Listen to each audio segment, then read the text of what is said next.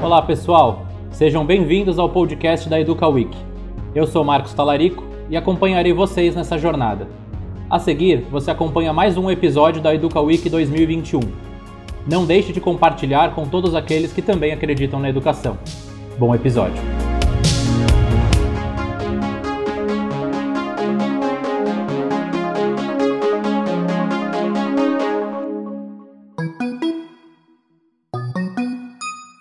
Olá pessoal, sejam bem-vindos ao painel Marketing Educacional e o acirramento na atração e retenção de alunos da Educa Week 2021. Este é um capítulo vivo da história da educação do Brasil. Reunimos mais de 150 lideranças do setor educacional para analisar e discutir a educação brasileira pós-pandemia. A Educa Week é um oferecimento da SD Student Travel, provedora de experiências educacionais, Matific, plataforma de aprendizagem matemática, Educational Leaders, grupo de líderes educacionais do Brasil, e TEDUC, Institute of Technology and Education, a plataforma de educação digital que leva o mundo para dentro das escolas, e Árvore, a solução digital de leitura ideal para escolas públicas e privadas de todo o Brasil. E só reforçando, na página da Educa Week você pode adquirir seu certificado também. E lá você encontra e-books complementares aos temas dos painéis e ainda se inscreve nos mais de 50 workshops preparados pelos maiores profissionais do setor educacional. Para dar início ao painel Marketing Educacional, e o acirramento na atração e retenção de alunos, gostaria de passar a fala para os mediadores dessa conversa. Ricardo Aguirre, Head de Marketing, Relações Institucionais e Cultura do Colégio Bandeirantes, e Christian Coelho, CEO do Grupo Habit. Sejam bem-vindos. Gente, bom dia, tudo bem? Bom, sou Ricardo Aguirre do Colégio Bandeirantes. Eu vou apresentar hoje é, para essa conversa que a gente vai ter. Quem está com a gente dividindo a bola comigo hoje é o Christian da, do Habit. E, e a gente está com o Cadu Andretta do Objetivo Sorocaba o Moisés Cohen, da Eleva Educação, o Bruno Eiseric, da FENEP, e com Astério II, da 35 Agência de Universidade de São Paulo, que atende aí é, grandes clientes, principalmente da área de educação. Cristian, vou passar a bola para você agora. Aí. É, bom dia para todo mundo. Vamos conversa de bastidores aqui. Uma das empresas da, do grupo Rabbit é, é, o Explora, que é uma empresa de pesquisa. Nós fazemos os levantamentos constantes de dados estatísticos de mais de 1.500 escolas. Eu tenho, eu tenho uns dados frescos aqui do mercado e a, eu, eu, eu, queria pedir ajuda para vocês interpretarem essas informações uh, estatísticas. Nós estamos tendo um volume de procura muito maior do que, do que antes da pandemia. Uh, nós fazemos uma análise em relação ao número de alunos que a escola tem hoje. Uh, a média de educação infantil está 38% de procuras em relação ao número de alunos que a escola tem hoje. E as escolas maiores de 800 uh, mais de 800, está com 25%, sendo que a média histórica era de 20%. Por que, que vocês estão sentindo, principalmente nessas pontas, uma procura maior uh, do que o normal? O que, que você enxerga, uh, Cadu? Bom, boa tarde a, a, todos e a todas. Agradecer o convite de poder compartilhar e trocar boas práticas aí com, com tanta gente bacana. O Christian, é, eu acho que as pontas é, é, são aquela necessidade é, tangível, né? É, as famílias entenderam que estar com as crianças em casa não, não, não segue aquele pensamento é, antigo de não, deixa em casa, não precisa ir para a escola, brincar aqui ou brincar lá. Eles, eles perceberam, é, eu tenho certeza que a importância da escola no desenvolvimento da, da, das crianças. Né? Ah, com relação ao que você disse às grandes visitações, é, dentro que a gente estava até batendo papo, eu tenho percebido que com, com o advento aí da, da, da discussão sobre BNCC, novo ensino médio, as escolas desconectaram aquele, aquele stand-by, né? O, tá, tá, o, automático de estar de, de tá renovando e começaram a procurar escolas. Pra, eles começaram a refletir novamente o modelo de escola, sem contar o que a pandemia trouxe. Então, para mim, são, são esses elementos de uma forma muito é, inicial aí para a gente abrir essa discussão e ouvir os colegas, que, que acabam startando. A gente tem visto realmente uma procura, uma visitação muito grande, e agora o que a gente vai discutir hoje aqui é como a gente retém e transforma essas visitas em matrículas. O que, que você vê, Moisés, em cima disso? Da, porque o Eleva Educação tem um, uma, um, uma quantidade grande de escolas próprias, né? São quantas escolas? 133 hoje. Já, ah, já está dando trabalho, então. A hora que chegar a 135, você vai ver a loucura, a loucura. Me fala uma coisa, é, o é, que, que, você está sentindo? Tá. Bom dia a todos aí, pessoal. Prazer estar participando desse debate aqui. Em relação aos dados que você falou, eu acho que o infantil, naturalmente, ele teve uma evasão muito grande ali é, no início da pandemia, ao, ao longo do ano de 2020. Muitas famílias acabaram não voltando ainda em 2021, receosas ainda com o ensino híbrido. E, e, é um segmento que você não tem uma legislação que obriga é, as crianças a estarem em escola. Então, acho que teve um, uma natural evasão e não retorno em 2021. Então, naturalmente, é onde tem a maior procura hoje no, no ensino infantil. E o dado que você trouxe de escolas maiores com procura grande, eu acho que tem muito a ver também com o que o Cadu falou. É, o novo ensino médio, é, as escolas pequenas não têm muita opção para oferecer às famílias. Vai ter provavelmente no máximo ali dois caminhos para as crianças seguirem. Já as escolas maiores, que têm uma quantidade grande de turmas e tudo mais, acaba tendo uma possibilidade muito maior de é, oportunidades e, e de é, caminhos para você fazer no novo ensino médio. Então, não vai ser um ou outro. Você vai poder ter pessoas se desenvolvendo mais numa área de programação, de matemática, de humanas, de biomédicas. Então, acho que as escolas grandes acabam se favorecendo um pouco nisso no novo ensino médio. E o infantil é natural, acho que vai ter uma procura muito grande, os pais ainda receosos nesse momento de voltar, mas eu acho que aquela grande evasão que teve no infantil no último ano vai se tornar um boom agora de novas matrículas no infantil. Então, muita escola pode ficar tranquila que vem muita matrícula de infantil aí para o próximo ano. Boa, boa notícia. Agora, você, você, tocou num assunto que eu acho que o, que o Ricardo pode ajudar a gente. Ricardo do Band. Aqui em São Paulo é Band, né, Ricardo? E... Aqui é Band. é Band, né? Me fala uma coisa, uh, o índice de rematrícula, nosso o índice de rematrícula está em torno de 38%.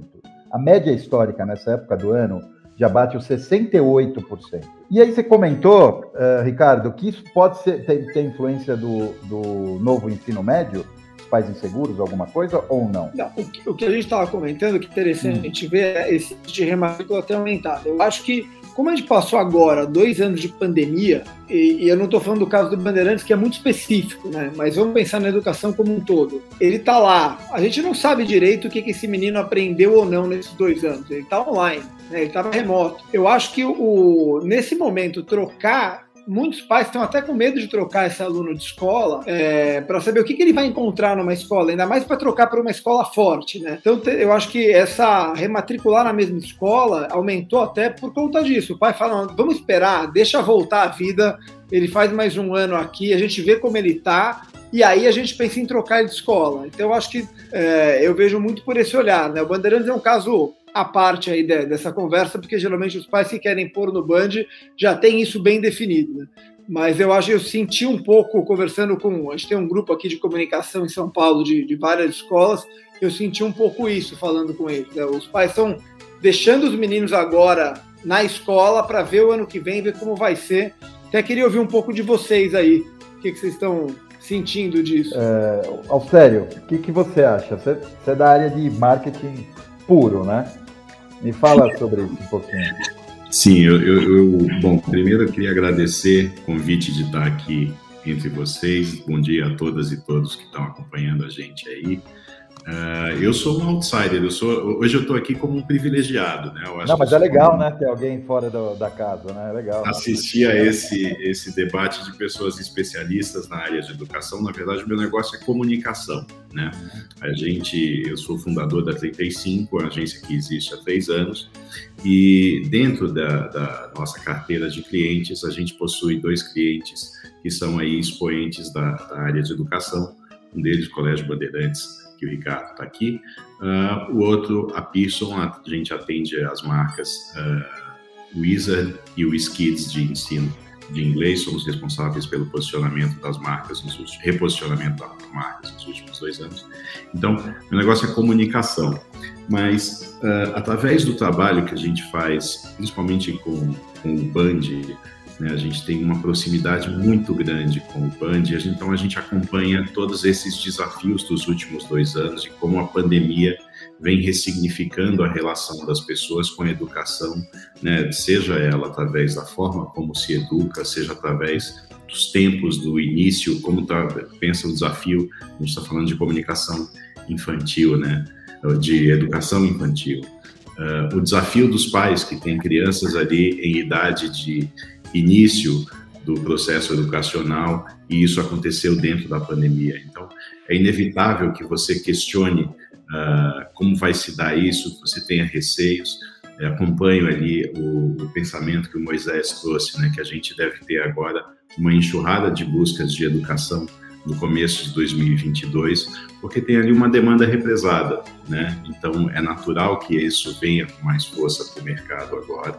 Uh, mas eu entendo que eu acompanho nos últimos dois anos o universo da educação com muita atenção, porque eu acho que ela te, é, é um universo numa transformação muito profunda. Né? As instituições de ensino estão aprendendo um novo papel delas no meio disso tudo, as pessoas estão aprendendo um novo papel de como, como se educar, qual é o papel da escola, qual é a questão da o que se aprendeu através do ensino remoto esse tempo todo. Então, eu tenho certeza que nos próximos anos toda essa experiência vai deixar reflexões muito interessantes nos dois lados dessa mesa. Então, e isso com certeza vai transformar muito os negócios, as possibilidades didáticas, as metodologias, uma série de transformações interessantes vem pela frente. Outro dado interessante é o seguinte: está tendo procura, procura maior que o mercado, mas a efetivação de matrícula não. Média normal. Vamos pensar uma média histórica de 25% de alunos novos uh, no final da sazonalidade, perto do, do, carnaval, sendo que agora são os maiores, a educação infantil deixa mais para o começo do ano, 25% média aí Brasil. Uh, nesse exato momento normal, antes da pandemia, 8%, nós estamos em 4%. O que, que vocês acham? Por que está tendo procura, mas não está tendo matrícula? Essa é a primeira pergunta. E a segunda já. São três perguntas. Engatando essa pergunta. Marketing é diferente de vendas?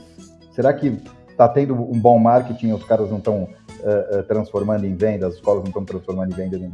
E aí eu queria, eu queria saber do Bruno, da FENEP, por sinal, eu queria saber isso antes, tá? Eu já ia perguntar antes da. É, eu queria saber que aí eu acho que quem entende mais do assunto é sobre precificação e sobre aumento de mensalidade. Que, que, ele, o que, que ele tem a dizer, o Bruno, sobre isso, que, que eu acho importante? Fiquem à vontade. Bom, então, uh, bom dia a todos. Também quero agradecer o convite, poder estar aqui numa mesa tão uh, seleta, com pessoas que trabalham uh, com, com a nossa educação. É importante que a gente possa falar. Eu só quero rapidamente contextualizar né, que a FENEP ela é a federação que ela, ela congrega os sindicatos uh, estaduais. Então, nós temos representação em 22 estados, os principais estados uh, uh, brasileiros estão representados pela nossa federação. Então, basicamente, eu converso com presidentes dos nossos sindicatos que conversam com nossos diretores. Eu também sou presidente aqui no Cinep RS, então converso com os meus diretores aqui no estado uh, em que eu moro, além de ser diretor de uma escola também. Então, acabo conseguindo ter várias realidades, e eu, eu vi que o Ricardo falou antes, né, que nós temos escolas diferentes. Eu diria, Ricardo, nós temos realidades muito diferentes no nosso Brasil. Né? Nós temos estados como Manaus, que em julho do ano passado nós já tínhamos aula. Nós temos estados como nós temos estado como estado como Minas Gerais que a aula voltou esse ano. Estou falando só sobre rede privada, não estou falando né, educação pública, falando do nosso público, né? Então nós temos realidades muito diferentes. Uma coisa importante, eu ouvi o, o que o Moisés falou e eu concordo muito com o que ele disse, é o seguinte: vocês imaginam um, um tsunami, né? Nós vivemos um tsunami. E, e o que aconteceu? Ficou um represamento muito grande de alunos, principalmente na educação infantil. Na educação infantil, eu diria que é, é, é o grande boom que vai acontecer para 2021 é na educação infantil. Muitos dos alunos já voltaram em 2020, mas 2021 é o ano que o oceano foi para trás, né? E agora ele volta. Né? Então eu diria que para a educação infantil nós temos esse fato que é um fato novo. Para o ensino médio, nós temos o fato novo, que é o novo ensino médio. Então, eu diria que é um ano de grandes mudanças e é um ano que as famílias estão inseguras. E aí, Christian, né, respondendo para ti, quando a gente está inseguro, a gente procura, mas não fecha o negócio. Né? Porque, assim, gerou uma insegurança. E eu acho que quem vai ganhar muito são as escolas que gerenciaram bem a crise. Né? Eu acho que quem soube gerenciar bem essa crise que nós tivemos, porque assim, ó, Aqui, eh, Rio Grande do Sul, me lembro, 19 de março de 2019 suspenderam-se as aulas. Teve escola que no dia 23 já estava com ensino remoto. Logicamente era um ensino remoto emergencial, depois se passou para um ensino remoto muito mais organizado. Né? Então, eu diria assim, ó, mas respondendo a tua pergunta sobre precificação, obviamente, a precificação, tu tem que ter a tua planilha, tu tem que ter os teus investimentos. Mas a gente não pode só olhar para dentro da escola. A gente tem que olhar para a comunidade aonde a gente está inserido. Né? Eu acho muito complicado e eu temo muito que na educação básica nós tenhamos uma coisa que é muito prejudicial e muito ruim que nós temos no ensino superior. Hoje, no ensino superior, su, superior brasileiro, nós temos uma guerra por preço. E eu temo muito que isso chegue na educação básica. Eu, eu, eu, acho que assim, acho que nós temos, e, e, e sempre quando a gente fala, uh, os bastidores, às vezes, eles, eles, são muito melhores do que um próprio evento, né? nós estávamos falando antes, uh, eu diria assim, ó, nós não podemos entrar nessa questão de guerra por preço, porque só quem vai perder com a, com a guerra de preço é a escola. A gente tem um mercado, a gente tem alunos para que todos possam atender. Claro que tem escola pequena, escola grande, mas eu diria assim, ó, fixação de preço tem que olhar para dentro, mas tem que olhar para fora. A gente não pode simplesmente o meu valor é esse e pum, né? A gente tem que tomar muito cuidado com a questão que envolve a precificação. Mas como evitar então fugir ou evitar não, mas fugir dessa guerra de preço, falando no, no time geral? O aumento, o reajuste de mensalidade médio país foi 9%, tá?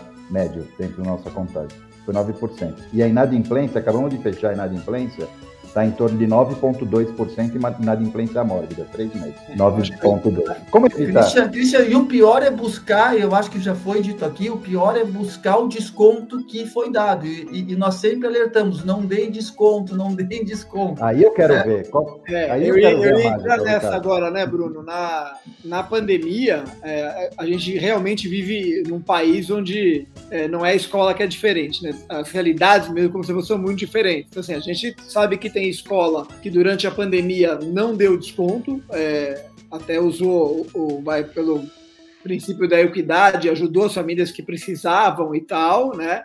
E teve escola que realmente abriu a perna e, e, deu um descontão. E agora a gente vai ter, com essa inflação que a maioria do, do, reajuste vai ficar na casa aí, vai dos 8 aos 10, é que não dá. Você vai ter que voltar primeiro o desconto que você tinha dado e pôr o reajuste. Então isso vai ser um impacto enorme para algumas famílias, né? Como lidar mesmo com isso, né? Porque também se não, fez, não fizer, não fecha a conta da escola. Exatamente, e aí é a questão é. da qualidade, né? Que o pai quer a qualidade também. Né? Eu, eu, deixa eu me meter um pouquinho, perdão, Bruno.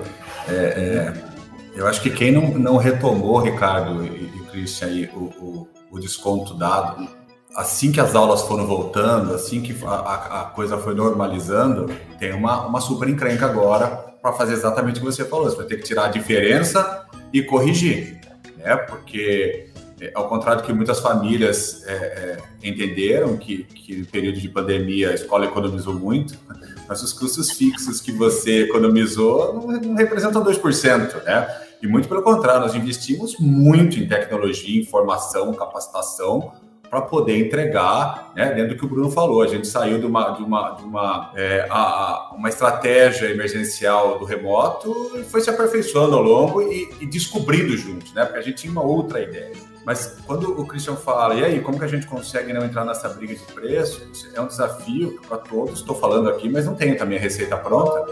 Mas a minha reflexão é sempre assim: quando o pai tá, quando a família está te procurando e brigando por preço, é porque teu diferencial não está muito claro. Quem você é não está muito claro no mercado. Né? Então, é, é onde a gente tem que mergulhar e debruçar em cima dos meus diferenciais. E quando a gente fala em diferencial, a gente confunde muito o que hoje é commodity e o que realmente é diferencial. a gente vê muita escola tratando como diferencial o que todo mundo tem. E, e aí começa a ter um, um super desafio, onde nem todas as escolas, estava conversando um pouquinho com o Ricardo antes, nem todo mundo tem o privilégio, aliás, acho que a grande maioria das escolas, de ter um, marketing estruturado dentro da tua escola. Então, você consegue, assim como a Esther está falando, você consegue uma empresa super capacitada, mas que também depende, né? Me perdoe até se eu não, conheço tanto assim a, estrutura, mas, mas que você depende da conexão com a escola para entender o mundo da educação. E, e aí a gente pega um público, né? Os nossos coordenadores, nossa liderança pedagógica, ele não foi formado para ser um, um, comunicador da educação. Ele é, eu falo isso com muito cuidado, que às vezes sou mal interpretado, mas o educador ele é romântico. Ele tem paixão no que ele faz. E, e, trazendo essa. Quantos diretores de escola, quantas escolas já fecharam, quando a gente fala de precificação, porque o, o idealismo, o propósito da educação era muito maior que, a, que o seu, a sua planilha financeira. E aí não fecha a conta. Então a gente tem que começar a trabalhar. Uma das coisas que a gente tem feito muito é trabalhar que com tantas atribuições que, que os nossos educadores já receberam, né, nessas últimas mudanças, mas também ele ter conhecimento da gestão escolar. Ele tem que entender como funciona uma escola. E aí vem as formações que, que a gente tem que trabalhar. Então a gente tem que formar essas pessoas para serem os novos professores nesse momento, mas também entender como se como contribui para a gestão escolar. Não quero me prolongar tanto, senão me empolgo aqui, oh. eu quero dividir espaço, mas, não, mas eu, eu enxergo isso. A gente tem clareza no que a gente oferece para que o preço não vire a grande moeda. E quando você pega a pandemia, você está pegando fatias de pais, né, de famílias. Também fala pais, mas de famílias. Eu digo aqueles que têm real necessidade, que foram impactados realmente pela pandemia. Aqueles que estão no momento de sobrevida, mas a gente pega uma fatia de oportunistas que estão vindo e são muito estratégicos. E aí a gente tem que ter muito claro. Aí volta a nossa convicção de quem a gente é e do que é para poder ser mais assertivo possível. E também cai na venda, né, é, Moisés? Como é que, com, como é que vocês organizam a parte comercial das escolas? Com esse volume enorme de escola que vocês têm? Eu acho que muito importante é você entender qual que é o seu público-alvo, qual que é a renda da família que você está buscando. Então, hoje, na nossa realidade, a gente tem escolas de mensalidade de 500 reais até escolas de 5 mil reais. E é, não adianta você pegar uma família que às vezes tem um, uma renda ali que pode é, desembolsar com a escola R$ 1.500 e convencer ela a matricular numa escola que a mensalidade é 3 mil, ou até numa escola que a mensalidade é 500 e às vezes ela vai te cobrar porque a realidade dela é de uma escola de 1.500. Então você tem que entender qual que é o público-alvo que você quer. Muito do que a gente treina nossos diretores e as pessoas aqui é do marketing consultivo, da venda consultiva, de ser sincero e entender que às vezes talvez a nossa escola não seja melhor para aquela família. Então, porque isso vai gerar um problema lá na frente. A gente está aqui pelo longo prazo. Então, é, a gente super entende no ano da pandemia, principalmente, que existiam questões excepcionais. A gente tinha famílias que estavam com a gente há 5, 6 anos, que nunca ficaram um mês inadimplente e que estavam numa situação diferente no ano passado. E a gente não deu descontos coletivos, mas a gente deu descontos pontuais para famílias que comprovavam. Então, tem histórias de famílias que é, tinham dois filhos com a gente durante cinco anos, totalmente adimplentes, trabalhavam com eventos e foram lá conversar com a gente no ano passado. A gente claramente cedeu e é, certamente isso ajudou eles durante algum momento. Então, eu acho que tem que entender caso a caso não, principalmente nesse período de renovação, não dá para ceder para toda a família que pede. O brasileiro médio adora um descontinho, adora chorar, adora pedir mais um pouquinho. Então, tem que ouvir, tem que dar atenção, tem que entender a realidade de cada um e tem que ser algo pontual. Então, se existir uma família que ao longo de muito tempo teve com a escola, foi parceira e está num problema pontual agora, eu acho que vale ouvir. Mas não pode ser um negócio generalizado, tem que ser para pequenos casos uma exceção. Em termos de captação de alunos, que eu acho que é o, o, o tema que é mais importante para as escolas, é você entender a realidade da família. Não adianta, se, se, se você tem uma escola de uma mensalidade média de R$ 1.500 e entende que aquela família tem um poder aquisitivo para pagar mil e você força a barra, dá um desconto ali para ela entrar, você está criando um problema para você no médio e longo prazo. Então, eu acho que você tem que também ser sincero de entender que talvez aquela não seja a realidade para a família. E escola tem muito disso, tá? Então, eu estou há 20 anos olhando para isso e, e, é uma coisa que eu sempre brinco e falo que, assim, restaurantes, quando você vai num restaurante que é mais caro e você quer muito, você não fica ali conversando com o dono do restaurante ou com o garçom pedindo um desconto. Você enquadra a sua realidade e vai num outro. Escola, as famílias tentam muito buscar isso, mas tem que ter uma realidade do gestor da escola de ser sincero com a família, em alguns casos, de entender também que não tem que fazer tudo por uma matrícula e você tem que adequar ao perfil de cada um. E ser sincero, talvez falar na realidade, ó, talvez tenha uma outra escola que é um pouco mais barata, mas que é, está dentro do seu orçamento, que talvez vai ter uma qualidade também muito interessante para essa família. Então, eu acho que essa venda consultiva de você ser parceiro da família e não querer matricular a qualquer preço é muito importante para você se adequar e entender seu público. Se, se, a escola entende seu público, você não vai ter muito esse problema. Então, a gente tenta mapear quem que é a persona em cada uma das nossas unidades, quem que é a família que a gente busca, para tentar endereçar e conseguir cobrar o, o, que é justo em cada lugar. É entender o público e, e muitas vezes é, é, é, o, é, o, que ele falou do pai. Né? O pai quer tanto estudar ali, mas não tem condição, você tem que chegar para ele,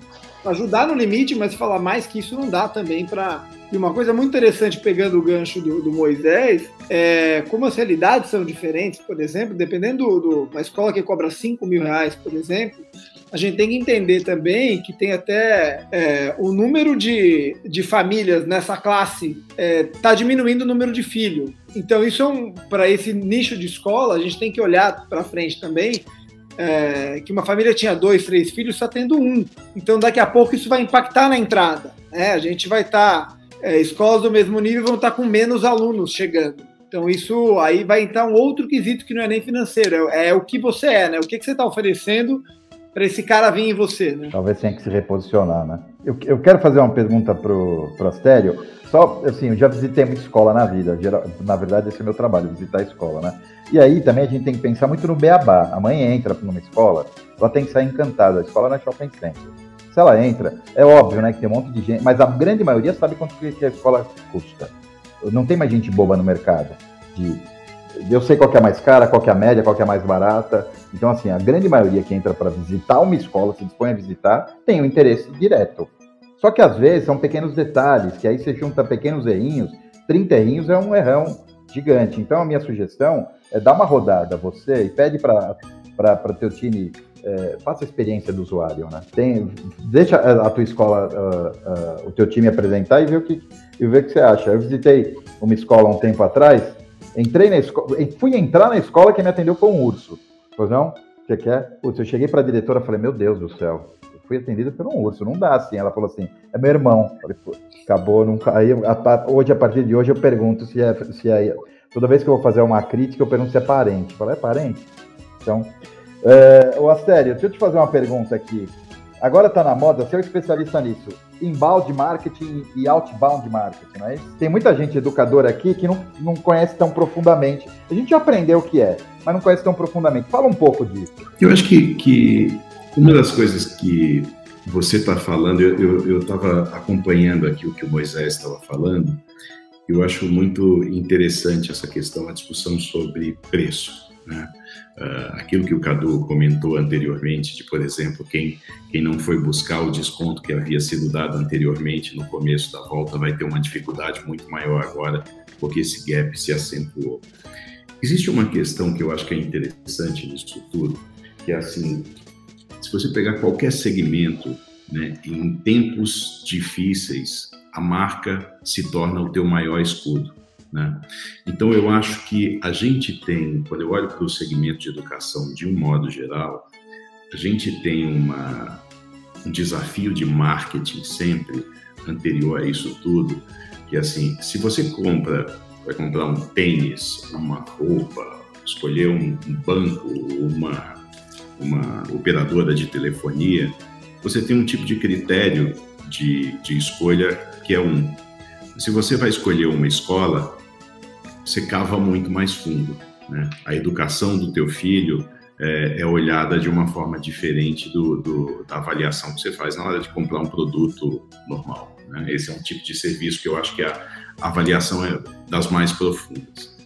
Eu acho que existem é, a comunicação dessas marcas relacionadas ao universo da educação, ela tem que ser diferente Né? A gente não, não lida somente com o, o convencimento numa escala superficial. Né? Eu acho que você precisa se cercar ali de ferramentas muito mais profundas. É como você falou, a, a questão da, da, da, tua entrada nessa escola e a forma como você foi recebido por determinada pessoa. No fundo, o que a gente está falando, independente de, dos formatos, das ferramentas e tal, são de experiências. Né? Qual é a experiência que eu vou proporcionar? Seja através de um anúncio que eu coloco na mídia, seja através de um filme que eu coloco na televisão, seja através de como está preparada a minha escola para receber uma família que veio visitá-la. Tudo é sobre experiência hoje em dia. E eu acho que a gente tem, quando a gente fala em educação, uma coisa que é primorosa, porque assim, aí, o, o que você tem como serviço, o que você oferece, entra na casa das pessoas como transformação de famílias. Né? Todos nós aqui, se a gente olhar para trás, volta a fita, uns 10 aninhos, a gente viu as famílias sendo educadas sobre é, questões ambientais através das crianças. Né? A coisa do, do uso racional da água, dos cuidados com o meio ambiente. Isso foi o papel da escola lá atrás. A escola fez a, a, a educação das famílias através das crianças. E isso acontece em uma série de coisas. Se você pegar o assunto de sustentabilidade hoje, isso acontece também. Tudo isso é comunicação. Então, eu acho que existe uma coisa que é como olhar mais profundamente para o que a gente faz, como transformar isso em diferenciais de marcas fortes, para que em momentos como esses, essas marcas possam se tornar grandes escudos. Né? Eu acho que marcas fortes uh, blindam as instituições da guerra pelo preço. Né? Você não pode deixar que um momento como esse, a tua única, a única moeda sobre a mesa seja o preço. Né? Então, uma marca forte nesse momento, uma marca que seja desejada, ela tem ali elementos de negociação que são diferentes. Eu acho que experiências nesse sentido, sejam elas eu acho que mais do que. Eu acho que a, quando a gente fala de comunicação para a educação, uh, lógico, existem nichos, existem diferentes desafios, mas eu gosto de pensar sempre mais lá no fundo, sabe? Eu acho que uh, eu, eu, nunca gosto da discussão ali do, lead especificamente. Ah, lógico, você tem ali negócios e negócios, você tem muitas vezes necessidade de gerar, gerar o lead uh, ali, como converter o lead e tal. Mas se você aprofundar um tanto a discussão e você for olhar, poxa, quais são os diferenciais? Será que eu estou comunicando da maneira correta? Como que eu estou falando com esse público específico? Qual que é a dor dessa pessoa aqui? O que, que ela está procurando trazer para a família dela? Eu acho que se você aprofundar um tanto isso e você achar formas de você criar conexões com esse público mais profundas, independe muito da ferramenta. E aí você vai achar uh, pontos de sintonia que eu acho que podem ser mais fortes, mais perenes uh, e mais profundos com cada, cada público. Eu acho que cada instituição uh, tem suas verdades, tem seus pontos fortes e tem pontos de conexão que podem ser muito essenciais ali para as pessoas que procuram ela. Cabe a gente entender quais são esses diferenciais e comunicá-los de uma forma que seja eficiente. É, é, como você falou, Cristina, às vezes, poxa, você foi numa escola, vamos, vamos imaginar que você fosse parte de uma família que quisesse é, é, colocar os filhos nessa escola. Você foi impactado em algum momento pela educação, pela comunicação, você gerou um lead, você foi lá, agendou uma visita, mas quando você chegou, o ambiente te pareceu mais inóspito. Puxa, olha quanto esse, essa coisa que parece tão simples aqui na ponta e parece que não está relacionada, uh, trabalhou contra toda uma, uma cadeia ali de acontecimentos. Então, acho que no fim tem que estar tá tudo conectado. Né? Essa experiência tem que ser olhada de ponta a ponta, por isso que a gente não pode olhar somente para o lead gerado ali. A experiência de ponta a ponta, como que está a limpeza dessa escola? Como que é a, a forma como os funcionários lidam com os alunos? Qual a quantidade de sorrisos que a gente vê ali? Qual, qual, como que os alunos se interagem entre si? Né? Escolas são microsociedades, então eu acho que as pessoas também estão atentas a isso. Então acho que precisa ser olhado de uma forma mais profunda, mais de ponta a ponta. Sempre eu acho que isso vai trazer resultados mais eficientes. Querem completar sobre isso? Sobre, por favor. Eu acho, eu acho uma coisa interessante que uh, uh, a escola ela tem uma questão muito diferente de outros serviços, porque nós estamos todos os dias em contato com o nosso cliente, né? Porque aqui a gente já falou em, em um restaurante. Eu vou num restaurante, eu vou lá, eu como, eu faço a reserva, eu pago a conta, eu tenho a minha experiência. É uma experiência que eu vivo. A escola, não. A escola, quer, quer eu veja o aluno como cliente, ou quer eu veja o pai como cliente, eu estou com ele todos os dias durante 200 dias no ano. É, então, é um patrimônio, né? É, exatamente. É, isso é uma construção dia a dia. É, é, é uma construção dia a dia que a gente faz. Então, essa é uma questão interessante. E a gente sempre tem, a gente tem que ter presente uma coisa muito importante. O custo de retenção ele é muito menor que o custo de captação, né? E, e outra coisa que eu tenho para mim, eu, eu não tenho cientificamente, a gente investir internamente, oferecer um serviço melhor, vai gerar muito mais aluno do que eu fazer uma grande campanha uh, de mídia, porque o boca a boca né, é o que traz o aluno. É né? claro que a gente não tem que deixar de anunciar, é importante que, que a marca seja feita, mas o nosso serviço ele é um serviço diferenciado perante os outros, né? Quem tem esse privilégio ou esse problema, né, de ter o cliente o tempo inteiro consigo, né? Às vezes é um privilégio, às vezes é um problema. É, é interessante, Bruno. Desculpa, só, só uma coisa complementar isso aqui.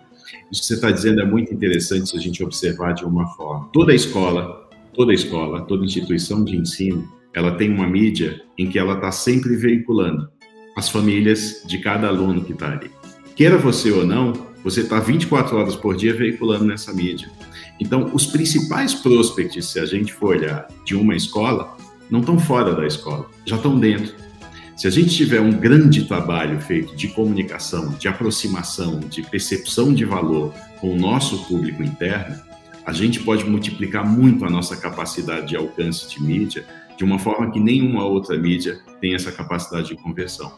Um anúncio ele tem uma capacidade, um anúncio, um filme, o que quer que seja, ele tem uma capacidade de conversão, mas ele passa pelo filtro da publicidade. O comentário de uma família que tem um filho naquela escola 3, 4, 5 anos e a percepção dela sobre o que ela vê uh, de transformador na formação daquela criança tem um peso muito maior do que qualquer peça de comunicação. É muito importante a gente enxergar o nosso público interno como grande ponte dos nossos prospects, porque de fato eles são as nossas principais mídias. Deixa eu corroborar com, com a tua fala, com uma estatística, depois queria saber a opinião de vocês sobre isso. Primeiro lugar, quando você pergunta, aí é uma, é uma pesquisa uh, com um software comercial. A equipe de atendimento faz a pergunta: como você conheceu a escola, tá? Número um, internet. Número dois, indicação. Número três, passei na frente fachada. Então, além da internet, essa questão de indicação continua extremamente poderosa. Indicação direta, porque na verdade todo mundo vem de indicação. Aquela rarefeita, ouvir falar que a escola é boa tal, acho que é 100%. Mas a indicação direta, vai lá que a escola é boa e eu vim por causa da fulana. Já está em segundo, é, segundo lugar, 25%, tá? Das pessoas dizem indicação direta. Como a gente potencializa isso? Que, queria que vocês, vamos falar um pouco sobre essa, essa questão, desse, dessa tríade. Fachada, indicação, é, internet, indicação e fachada. O que vocês têm a dizer? Cara, uma coisa que eu vou dar uma, um, vou agregar aqui, é essa história da indicação. Hum. É, aqui, né, vou dar o um exemplo do Bandeirantes, porque é peculiar, mas tem muita escola que tem isso também. Vocês estão forte assim, mas é, é, a questão de quem estudou na escola. Né? A gente chama aqui carinhosamente de eu fiz band, mas é do ex-aluno. É, o ex-aluno é uma, uma indicação uhum. muito forte, né? E acho que São Paulo tem essa tradição, mas talvez outros estados também tenham, de estudar na mesma escola dos pais. Né? E, e, o Bandeirantes tem uma comunidade de, de, de aluno muito forte. E, e, o que, que a gente percebeu com isso? A gente até faz a matrícula deles antecipada. Quem estudou aqui tem a chance de pôr o filho antes, para não perder vaga. Isso deu um, um boom tremendo, porque é, virou um, uma coisa de, ah, eu, o estudou no Bandeirantes, pô, e começa a falar. Então, acho que essa indicação ela, ela é importante bastante porque mostra um pouco o carinho que ele teve com a escola e, e, e volta aquela questão, né? Não é só é o, é, seria o pós-venda, né? O que, que esse menino passou na tua escola durante esse tempo todo para indicar você de novo? O que, que esse pai que teve um filho aqui vai indicar no almoço de domingo no clube? Vai falar, pô, põe na escola do meu filho que ela é boa. Então eu acho que o que une de ponta a ponta é você faz uma campanha fantástica da sua escola, mas você não atende o seu cliente do mesmo jeito depois que ele entrou, né? Então eu acho que é você tem que tem que ter esse olhar. Eu acho que o pessoal do que cuida do marketing, da comunicação da escola tem que circular na escola para entender o que está acontecendo depois que o menino entrou lá. É, isso é uma coisa do Bandeirantes que a gente faz muito, mas eu sinto conversando com outras é, instituições tem que ter um olhar maior aí, olhar depois que esse menino entrou na escola, como que tá? Ele está falando bem da escola? A escola está realmente aquilo que você vendeu na entrada? Está acontecendo no, no, percurso, eu acho que esse olhar é importante. Ô, Cadu, então teus professores são os grandes marqueteiros, é isso? Do objetivo? Então, não os professores direto, mas são. É, eu acho assim, retenção, Cristiano, para mim tem muito claro, né? É, ele está totalmente ligado ao relacionamento. Pegando todo esse gancho que todo mundo falou, desde o momento que a gente vende a escola, a gente oferece o nosso serviço, faz as, as nossas promessas, o encantamento, e depois acontece o que o Ricardo falou: se você não toma cuidado, a pessoa não encontra aquilo que você falou. Então, esse alinhamento é extremamente importante. Mas eu considero assim que escutar o aluno, escutar seu professor, abrir esse canal de comunicação que muita gente não gosta, porque incomoda mesmo, né? Mas se você não começar a ver a escola sobre a lente do aluno, sobre a lente do teu professor, né? E conseguir fazer esse ajuste para aquilo que você acredita, que é o teu propósito enquanto educação. Então, é olhar com a lente do outro e se adequar no caminho que você escolheu. Você não consegue é, ter essa retenção significativa que a gente busca, conforme o Bruno falou mesmo. O custo de investir na, na retenção de aluno é infinitamente menor do que na captação. E, e, eu quero voltar um pouquinho quando alguém comentou, eu acho que você comentou mesmo sobre a, a, a foi visitar uma escola e que um urso te atendeu. Uhum. É, quando a gente encontra o nosso DNA encontrar esse, esse, esse, propósito já é um desafio enorme, né? Esses diferenciais que a gente chama. Mas é um desafio proporcionalmente igual você fazer que isso fique claro para toda a sua equipe, da portaria à direção. E não estou falando hierarquicamente, estou falando sobre, sobre percurso das pessoas dentro da escola, né? O primeiro contato é o porteiro. E é aquela velha história. Se essa escola vende para o pai no segundo estágio nossa, a nossa escola é uma escola extremamente acolhedora, carinhosa, onde todo mundo é bem-vindo. Você fala, espera aí, então tem alguém errado aqui na frente, né? Que acabei de ter um impacto, né? De um troglodita perguntando o que, que eu quero aqui. Né? Então, acho que esse esforço e essa e reverberar tudo isso para todo mundo, que as pessoas tornem isso intrínseco mesmo, de, de falar assim, puxa, isso me pertence, eu tenho clareza, né? é que é fundamental também para que a gente possa perpetuar essa essa identidade que a gente tanto busca, né? E aí as pessoas enxergam isso como verdade e aí fica mais fácil você poder estar é, é, tá negociando. Bruno e, e, Moisés, como vocês fazem para vocês trabalham a fidelização, o, o foco em, em, melhorar o boca a boca? Como nas escolas de vocês? Depois tem uma outra pergunta para o Bruno. Mas... Eu acho que assim, não tem estratégia de marketing que supere o boca a boca ou a alegria dos alunos e das famílias com o que eles encontram nas escolas. Então, é, você tem um funil ali desde o momento que o aluno, a família é impactada em alguma mídia social, o momento que ele se inscreve, o momento que ele é presente, o momento que ele se matricula. E, e, eu falo muito que ali é o começo de uma relação, porque esse, essa família que acreditou na escola e se matriculou, ele é o teu maior potencial de marketing agora, porque se a experiência dele for bacana, primeiro que ele já conversou com vizinhos e com várias pessoas da família sobre o tema escola. E se ele escolheu a sua, certamente ele vai conversar com outras pessoas sobre isso. Então, a gente tem muito aqui uma régua de comunicação para garantir que eu continuo falando com com essa família até o dia da primeira aula e ele ter toda a experiência aqui com a gente. Então, isso faz uma diferença gigante. Por exemplo, dia 1 de janeiro, você mandar uma mensagem para todo mundo que já se matriculou, acolhendo, mostrando que você está próximo. Não é só lá no primeiro dia de aula que essa família vai aparecer. Então, acho que esse relacionamento de fidelização ele é muito importante. E outra coisa que eu acho extremamente é, interessante pontuar é que é, a gente faz diversas pesquisas aqui também, e para entender quem é que decide é, quem é que vai matricular o, se, é, se, é, o filho ou se é, são os pais, se é a família. E se você perguntar para a família, no ensino médio, por exemplo, 80% diz que quem decide são os pais. Se você perguntar para a criança, 80% diz que foram eles, eles que escolheram onde está a escola deles. Então, no fundo, tanto, tirando a educação infantil ali os anos iniciais, que a família certamente tem um poder muito maior, no, nos anos finais do fundamental e no ensino médio, a criança tem muito poder de decisão. É, ela hoje influencia muito nisso, coisa que não era no passado. E eu vejo muito que hoje é, as principais marcas elas não se comunicam tanto com esses alunos é, versus o que poderiam fazer. Então, por exemplo, as mídias sociais que as crianças estão hoje é TikTok, é Twitter, e, e a maioria das marcas não estão lá. Elas é, estão talvez já no Facebook, no Instagram, que já não são mais as mídias digitais e sociais que as crianças estão. Então, é, eu acho super importante você estar presente, acompanhando, monitorando. É, e, e, é uma mídia diferente. Tem muita escola tradicional, mas o que, que eu vou fazer no TikTok? É, as crianças estão no TikTok. Então, de alguma forma, a sua marca precisa estar no TikTok. os alunos falam diversas coisas no Twitter que é super rico para você entender. Então, é, eu, eu, eu, recebo aqui um relatório de cada marca e fico olhando ali tudo que é citado no Twitter sobre a marca e aquilo me, me dá uma experiência muito rica sobre a escola. Deu, deu um termômetro, né?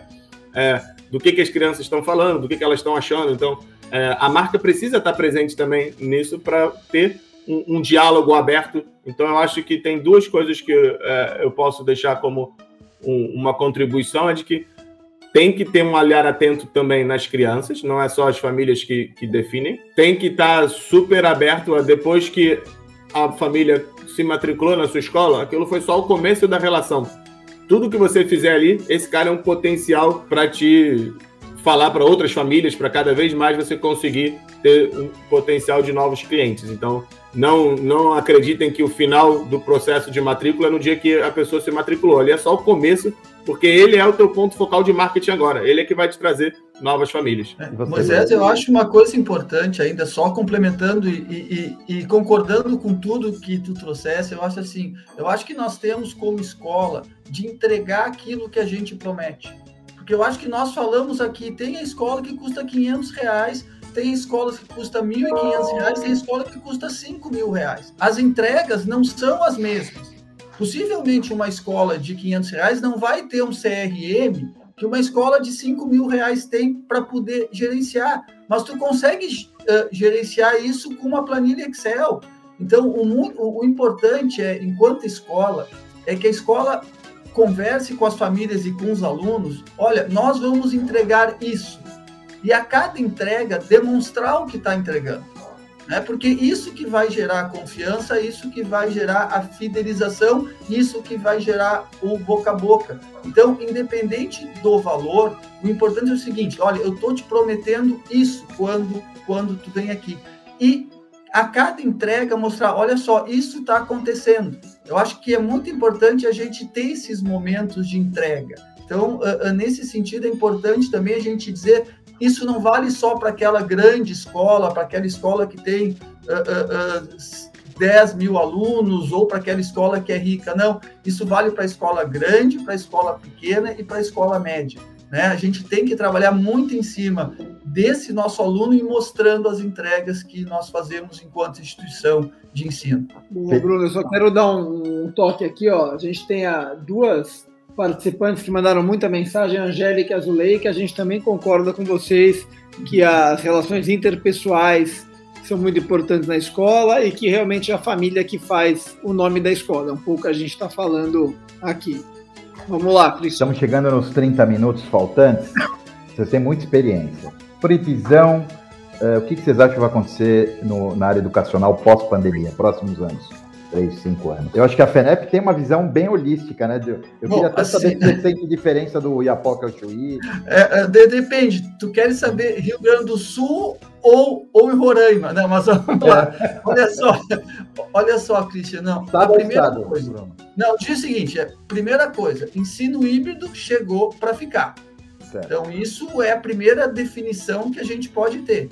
Né? É claro que a gente tem um ensino híbrido para o ensino médio, e outro ensino híbrido para a educação infantil.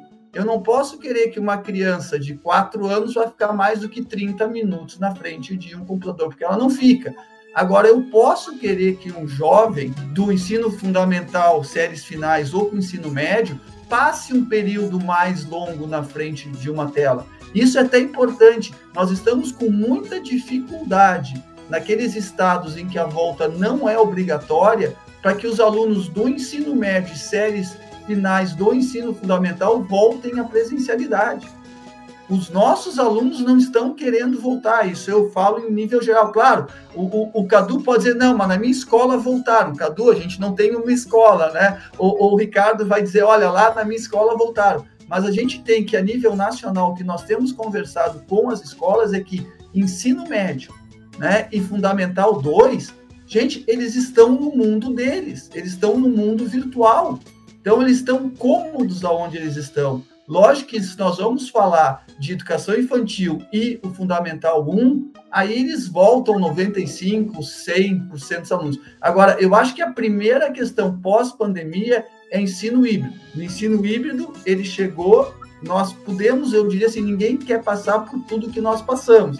Mas o único ponto bom de, de toda essa pandemia é que acelerou a entrada do ensino híbrido.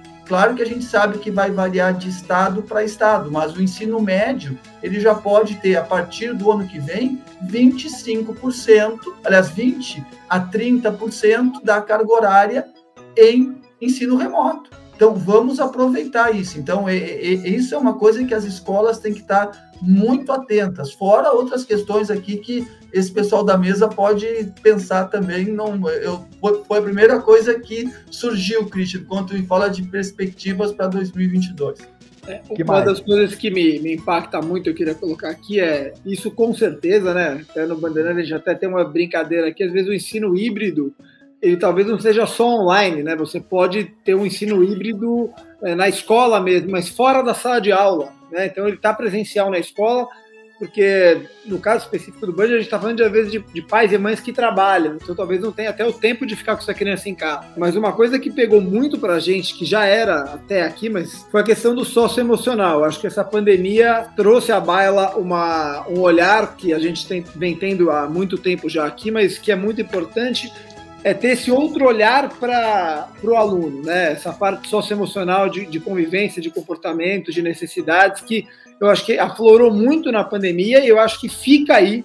É, as escolas que não estão com esse olhar é bom começar a ter, porque faz muita diferença na, na escolha da escola a partir de agora. Acho que os pais perceberam a dificuldade desses meninos em casa, e, e, agora para colocar numa, numa escola, eu acho que isso vai ser é um dos, dos olhares aí é, o que foi o, o, Enem há uns anos atrás, agora acho que tem esse olhar agora aí para frente aí. Eu vou, eu vou falar, porque senão eu fiz uma listinha aqui, daí já vou dando check, cada um que fala, assim, já vai falando o que a gente pensa. É, ó, híbrido e foto emocional. eu, eu, vou trazer, eu vou trazer um olhar um desafio um pouco, um pouco diferente dentro do contexto, mas com o olhar da escola, né? Eu enxergo um super desafio com relação à tecnologia em sala de aula, no que tange a formação né, dos nossos professores, é, de toda uma equipe. Porque o que eu percebi nesse momento aí de, de pandemia, onde a gente foi aprender a, a conviver com a aula remota, com, com, o online, é que ainda, eu vou plagiar uma frase que um grande amigo falou e eu achei sensacional, ainda tem professor que acha que dar aula de forma remota é ter uma câmera na frente. E ele tem que entender que fazer cinema não é filmar teatro. Eu, eu não faço cinema filmando teatro. E eu acho que isso é, é, é uma coisa assim, fantástica de reflexão. Então, esta formação para que realmente o ensino híbrido funcione, ela, ela vai ser fundamental. Eu vejo isso como um desafio das escolas. E o segundo, que nós, acredito que não seja privilégio daqui, mas que a gente está reaprendendo a, a conviver nesse espaço chamado sala de aula os alunos voltaram diferentes, os professores estão entendendo novamente essa retomada. Né? E quando eu me refiro à sala de aula, pegando um pouco o Ricardo falou, é essa sala de aula com parede e sem parede. Porque a escola ganhou a sala de aula ganhou um universo muito mais potente hoje né, dentro da sua estrutura, porque a gente pode ter um ensino híbrido dentro do, próprio colégio, a gente pode diversificar essa, essas paredes, elas podem ser derrubadas. Então, eu vou deixar esses dois, esses dois refletir assim desses desafios com, com essas duas situações que, para mim, ela está baseada na formação, no entender. E tem coisa que é o tempo que vai nos ensinar. Eu acho que não tem nada pronto. Vai, vamos lá, Moisés. Depois vou deixar o Astério, o Astério por último. Eu quero saber de comunicação. O que vai mudar nessa comunicação aí, tá? E você, Moisés? Concordo muito com o que já foi falado. Acho que tem muito de um híbrido, tem muito de um socioemocional. Mas, é, em termos pedagógicos, o que eu acho que vem de legado nos próximos anos é um currículo muito forte em cidadania nas escolas. Eu acho que é, a sociedade como um todo teve uma oportunidade de reflexão nos últimos dois anos e cada vez mais a escola vai ser uma fonte também de tentar levar um, pouco mais do que as matérias tradicionais, como a gente é, levou o socioemocional nos últimos anos, quem acompanha a educação nos últimos 10 anos aí, né, nas feiras de educação, você tinha uma onda muito forte de bilinguismo, depois uma onda muito forte de tech, robótica, uma onda muito forte de socioemocional, e eu acho que a próxima onda muito forte é de currículos de cidadania e você ter aula propriamente dita de como você lidar melhor com o, o, o seu amigo de classe, como que você lida melhor é, na sua comunidade, é, os 17 mandamentos da ONU de sustentabilidade, essas vão ser pautas muito mais é, comuns ao dia a dia das escolas do que nos últimos anos. Então, acho que em termos pedagógicos, esse é um, uma coisa que vai vir muito forte nos próximos anos. E além do que o, o Bruno pontuou em termos dessa comunicação híbrida é, e das aulas híbridas, eu acho que tem um legado muito forte também para a comunidade de educadores, para os responsáveis, de você conseguir fazer treinamentos online, coisas que você não conseguia fazer antes. Então você consegue, antes você tinha que fazer uma reunião com os professores, era quase impossível arrumar um calendário que você conseguisse reunir todos eles. Hoje em dia você faz reunião dos professores com adesão muito maior, todo mundo feliz, sorrindo e é, sem precisar sair de casa. Então acho que esse é um legado muito importante também e que veio para ficar. E a mesma coisa com os pais. Eu acho que tem uma oportunidade também no online de você é, passar conteúdo para os pais. A gente tem feito algumas células e pílulas aqui, por exemplo, de, de alimentação, de como lidar, em, em alguns casos, nesse momento de pandemia, e coisas que antes você tinha que reunir os pais na escola, e a agenda dos pais também não é muito tranquila. Então, você conseguir propor é, lives e comunicação para os pais de conteúdos que agregam na educação dos filhos eu acho também que é algo que a maioria das escolas vão começar a fazer nos próximos anos. Só a... antes do Mark e Christian, só me permite assim que eu anotei mais duas coisas aqui que, eu, que, que, que, eu acho que é importante. Não pode assim, escapar. É, não pode escapar assim. Eu acho que a, a grande lição que nós aprendemos enquanto escola durante a pandemia é que se aprende fora da sala de aula. Eu, eu, é, é, eu, acho que essa é a grande lição. E, acima de tudo, eu acho que é muito importante para o futuro é que a gente entenda que a aula, ela é, o momento da aula é um momento muito, muito uh, grande, muito nobre para que o meu professor fique passando conteúdo. Eu acho que essa é a segunda grande lição. Passar conteúdo em sala de aula, gente, não é para isso que a escola está aí, não. Acho que essa, para mim, é, é, é, a grande lição. Sério, como que muda na comunicação? Eu acho que cada, cada vez que a que o mundo começa a mudar, a comunicação muda junto com ele, né? Quando você vê fenômenos aparecendo e as pessoas indo para esse lado, isso cria novos, novas oportunidades, né? Em algum momento a gente falou aqui rapidamente sobre TikTok, né? Se o TikTok está acontecendo e está falando, está se tornando uma plataforma tão importante para jovens, a comunicação de educação tem que estar tá lá porque esse público é muito importante para a gente se plugar com ele. A gente tem um exemplo na comunicação do Band que aconteceu cerca de um ano atrás, quando a gente estava naquele momento de retorno parcial às aulas presenciais. Naquele momento, a gente fez um vídeo que era com o mascote do Band, dando as dicas de convivência, de distanciamento, o que podia e o que não podia. Mas a gente optou, em vez de fazer isso, a gente tinha o desafio de como falar com nosso, nossos alunos né? que não iam ler um e-mail marketing, não iam ler um, um apanhado de regras sobre, sobre isso, né? Isso não, não passa pela lista de interesses deles. Então, a gente pegou o mascote do Band e criou um vídeo super divertido com a linguagem do TikTok. Cara, foi impressionante o que isso circulou no primeiro dia, porque os alunos pegaram isso e eles passavam entre grupos de um para o outro. Isso o que, que era? Era comunicação adaptada ao que era o universo deles naquele momento. O TikTok era o, o jeito que eles se comunicavam, que eles falavam, é, era como eles liam, digamos assim. Então, a gente o que fez ali foi pegar uma mensagem importante e traduzir para o idioma que os nossos alunos estavam falando naquele momento.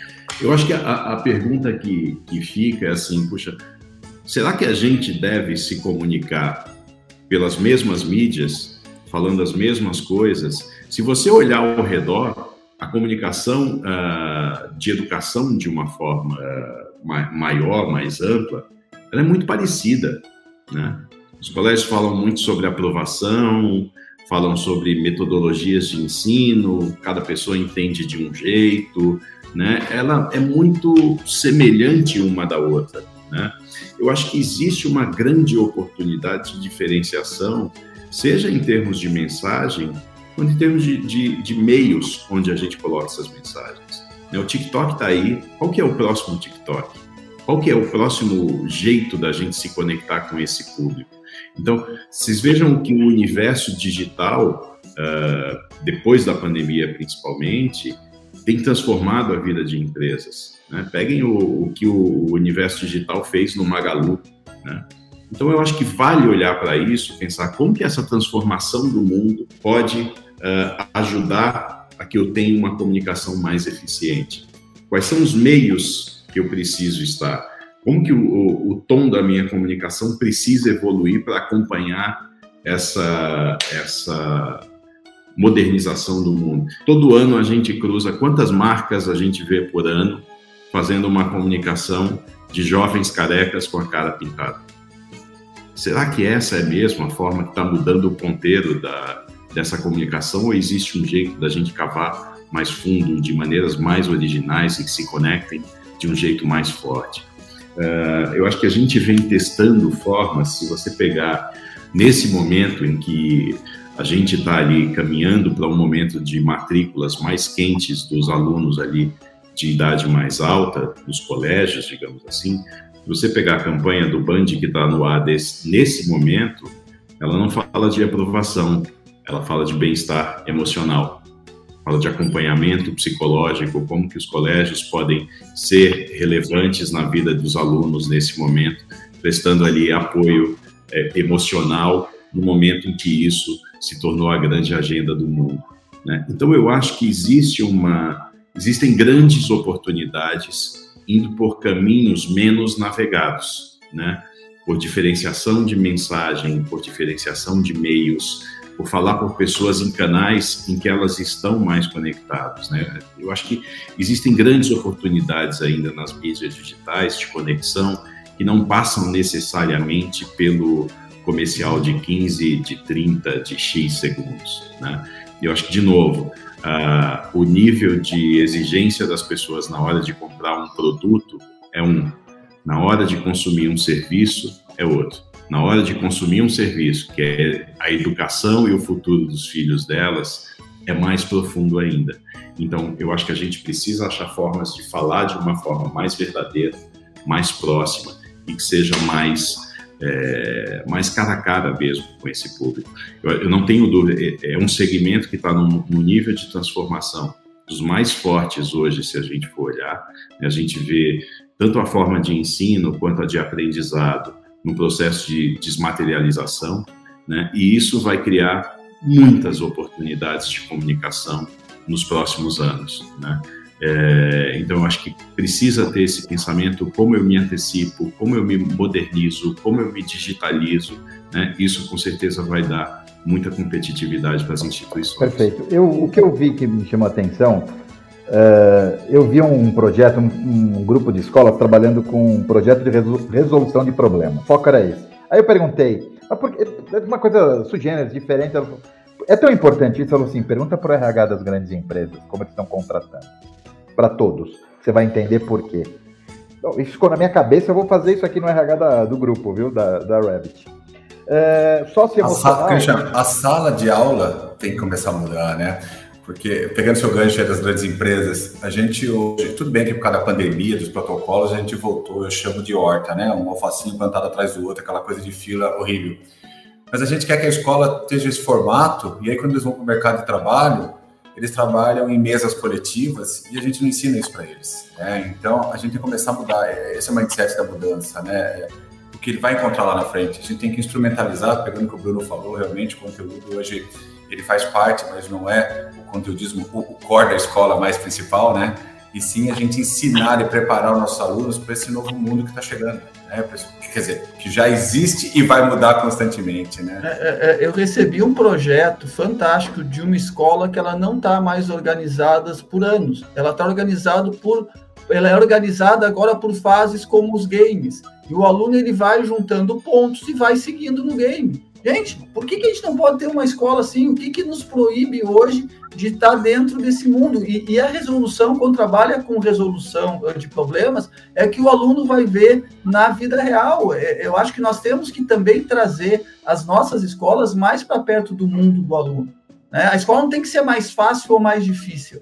A escola tem que ser adequada à realidade. Eu acho que é esse o compromisso que nós, enquanto pessoas que pensam em educação, né, e pessoas que querem que o Brasil mude, e o Brasil só vai mudar se nós investirmos em educação, né? Infelizmente, nós, enquanto rede privada, a gente responde só por 18% da educação básica. Né? Infelizmente, ainda os 82% estão na mão do nosso Estado. A gente tem trabalhado muito para trabalhar com parcerias público-privadas, com vouchers. Que bom que todos os alunos pudessem ter acesso ao que nós estamos conversando agora. Isso seria muito bom. É, eu acho que isso mostra também o distanciamento que a gente tem de novo no país. Né? Gente, se você pegar em São Paulo, por exemplo, é, o exame da, do ICE Medicina, INSPER Engenharia e GV Direito é completamente diferente do vestibular tradicional. Né? Assim, no fundo, a gente tem que preparar esse aluno para esse vestibular. Né? O ICE tem dilemas morais, aí, tem atores no meio do, do exame de seleção. Então, já está acontecendo, né? É que está acontecendo para uma minoria. E é isso que a gente tem que tentar aumentar, né? Eu vi também socioemocional ampliando o que você falou, Ricardo, extremamente importante agora, né?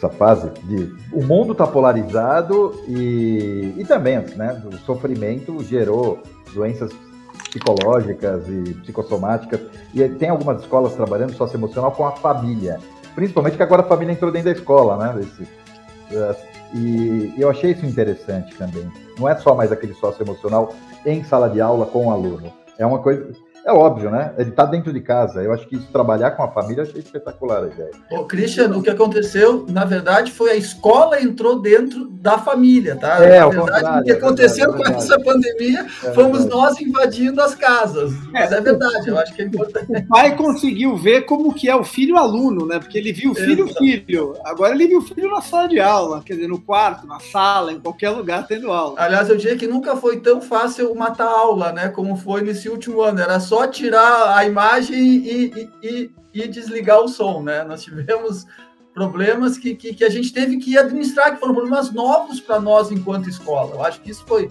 bastante Não, interessante. Foi uma aprendizagem. E como, e como, pai, eu te digo que foi um desafio como pai, né? O meu filho acho que nunca fez tanto exercício de sair e voltar daquele quarto, né? Ele saía e mandava ele voltar, ele saía e mandava ele voltar. É, não foi fácil. Gente, vamos pensando já nas considerações uh, finais. Não, Nós temos 10 uh, minutos. Eu acho que também tem algumas questões que não estão relacionadas só à pandemia. Uma coisa, eu estava fazendo, eu fiz uma webinar com o, com o Gil da, da Somos e com, com o Ricardo da, da FTD, metade da pandemia, nós falamos muito sobre consolidação do mercado. Acho que o Moisés sabe, entende bastante disso, né? Porque existia uma preocupação, e o Bruno também falou, dessa consolidação que aconteceu no ensino superior descer para a escola regular. E, e acho que a pandemia potencializou isso. Tem muita escola com problema. Eu não sei se era. Hoje eu acho que 60% do ensino superior está na mão de 5, 6 empresas. Só que aí, conversando com eles, eu acho assim: está vindo, e isso vai mudar o mercado. Eu acho que vai profissionalizar mais. As empresas estão chegando com uma gestão mais eficiente, com, com uma organ... com essa parte, uh, além da parte pedagógica, mas com, com cara mais de empresa. No, no que tange a profissionalização dos processos. E eu acho que isso vai fazer, vai fazer. Eu não acho que vai ser os 50%. A gente estava conversando, é difícil, muito difícil consolidar um mercado de 3 para 53% hoje, acho que, mas que chegue a 20%. Eu acho que isso vai impactar muito o mercado, a gente já está sentindo aqui em São Paulo e no Rio de Janeiro, né? E, eu, e eu, a dica que eu dou é, vamos correr atrás de profissionalização nas outras áreas também, além do pedagógico, vendas, financeiro e uh, gestão de uma forma geral. É isso, Moisés? É, eu acho que é, é, um, é, um caminho natural. O mercado de escolas no Brasil ele ainda é muito informal. Uhum. Então, se a gente olhar aí, quase 80% das escolas ainda são informais no sentido de não serem é, totalmente é, regularizadas por dentro ou com todos os seus funcionários cumprindo toda a legislação trabalhista. Então, eu acho que essa consolidação ela traz um benefício de trazer mais formalidade para o mercado, de trazer mais transparência, mais oportunidades. Então, é, isso acaba fazendo com que as escolas mais familiares e menores também consigam é, entender um pouco mais e levar isso para as suas escolas, de ter uma gestão financeira mais cuidadosa, de entender que existe um, mais do que o pedagógico na escola. Então, existe um, um lado de marketing, existe um lado de operações, existe uma, um lado administrativo. Então, não concordo com você, não vai ser como no ensino superior, mas é, eu acredito que vai existir alguma consolidação sim, e eu vejo com bons olhos disso trazer mais é, formalidade e transparência para o mercado de escola. Cristiano, eu diria que já está acontecendo, tá? A gente que fala com todo o Brasil, a consolidação, a consolidação na educação básica, ela já está acontecendo, tem muitos movimentos, e eu concordo uh, uh, com, com o que o Moisés trouxe. O maior problema nas nossas escolas, e eu me refiro aqui a pequenas e médias escolas, não é a questão pedagógica, é a gestão né? E, e, aí na gestão tu bota o marketing, tu bota a gestão financeira. Pedagogicamente, as nossas escolas, claro que elas têm que evoluir, né? Mas a, a, a grande questão é a gestão. Deixa eu aproveitar aqui que botaram aqui uh, uh, no, né, no nosso chat. Rita Santiago, obrigado pelo comentário aqui. Obrigado por estarem ouvindo e vendo a gente e vendo a gente, a nossa ideia é poder colaborar com vocês. Estamos chegando no final. Considerações finais, Ricardo? Eu acho que foi, foi ótimo. A gente acabou, como a gente falou de fazer de ponta a ponta, a gente extrapolou um pouco o assunto do marketing em si, mas é o que a gente tem que fazer mesmo. A uhum, gente tem que tá olhar a instituição como um todo, né? É, essa é a nossa função aí, cada vez mais. E queria agradecer vocês, foi ótimo. Muito obrigado. Eu vou deixar uma dica aqui, depois a gente repete no final. O Christian vai me ajudar a não esquecer. Uhum, Duas e meia, a gente vai ter universidades estrangeiras encurtando os caminhos e construindo os diferenciais para instituições de ensino. E mas a gente repete isso quando a gente acabar. Eu, eu quero aqui terminar com uma frase que o Cadu trouxe, eu adorei, anotei aqui, Cadu, também, que fazer cinema não é filmar teatro. Puta, eu, eu também, eu isso... também anotei isso. Eu adorei essa frase, achei sensacional. É, é, essa eu vou levar aqui e eu quero fazer um pedido aqui, enquanto FENEP, para que as instituições fortaleçam os seus sindicatos.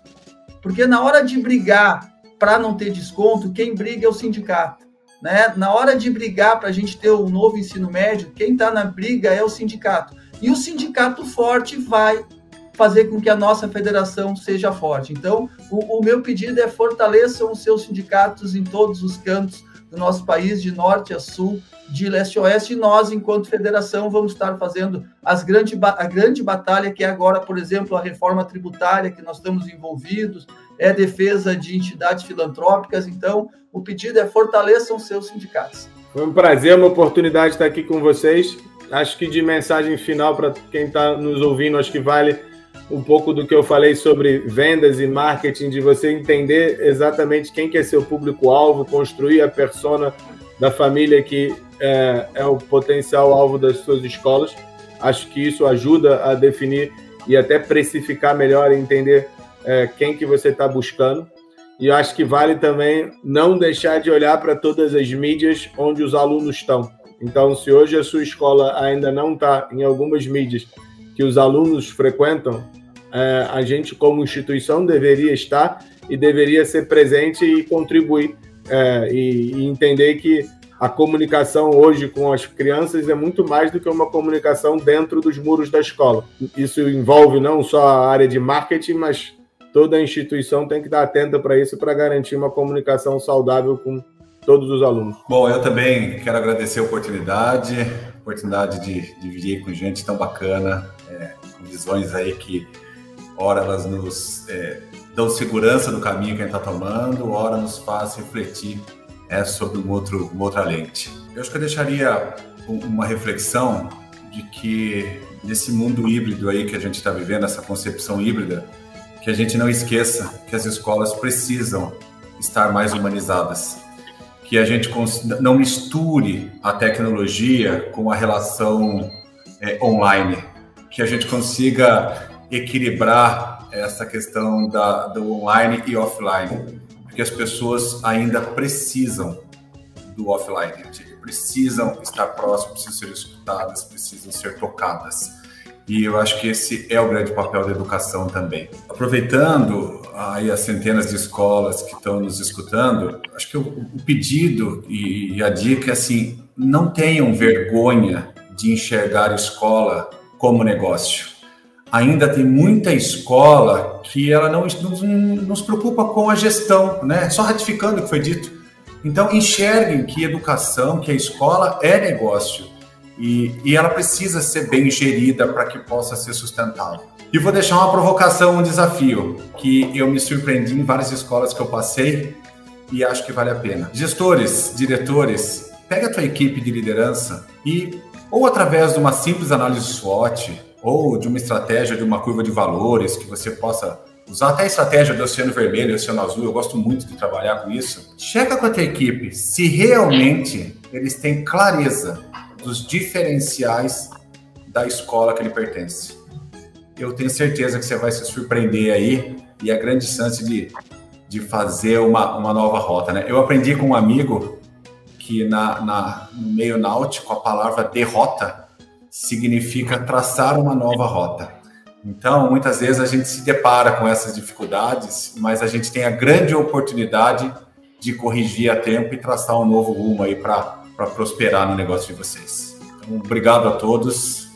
Fica aqui minha contribuição. Gente, obrigado pelo convite. Um prazer estar aqui esse tempo discutindo com pessoas tão agradáveis e com visões tão interessantes sobre esse universo.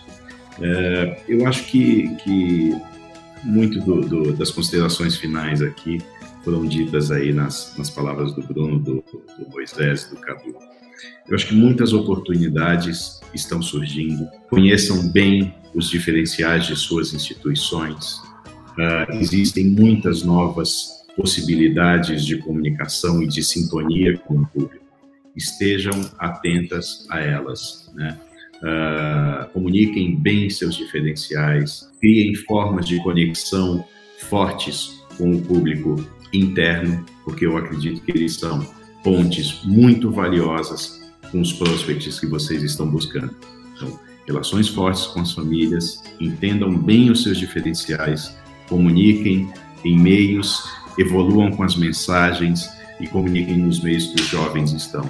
Isso com certeza pode ser um grande diferencial para todas as instituições. Obrigado pelo convite, foi um prazer estar aqui com vocês. Recado foi dado. Uh, eu quero finalizar dizendo que eu acho que essa pandemia ela mostrou a importância do online, mas mostrou a mais import a maior importância ainda e quanto faz falta o presencial. Né? Eu acho que essa que fica a, a lição de, também o nosso uma reflexão. Muito obrigado, adorei com vocês, fiz várias anotações aqui. Gostei, a primeira vez que eu sou mediador, Christian, Gabi, Gabriela, adorei. Me convidem mais, foi legal. Obrigado, tchau, tchau.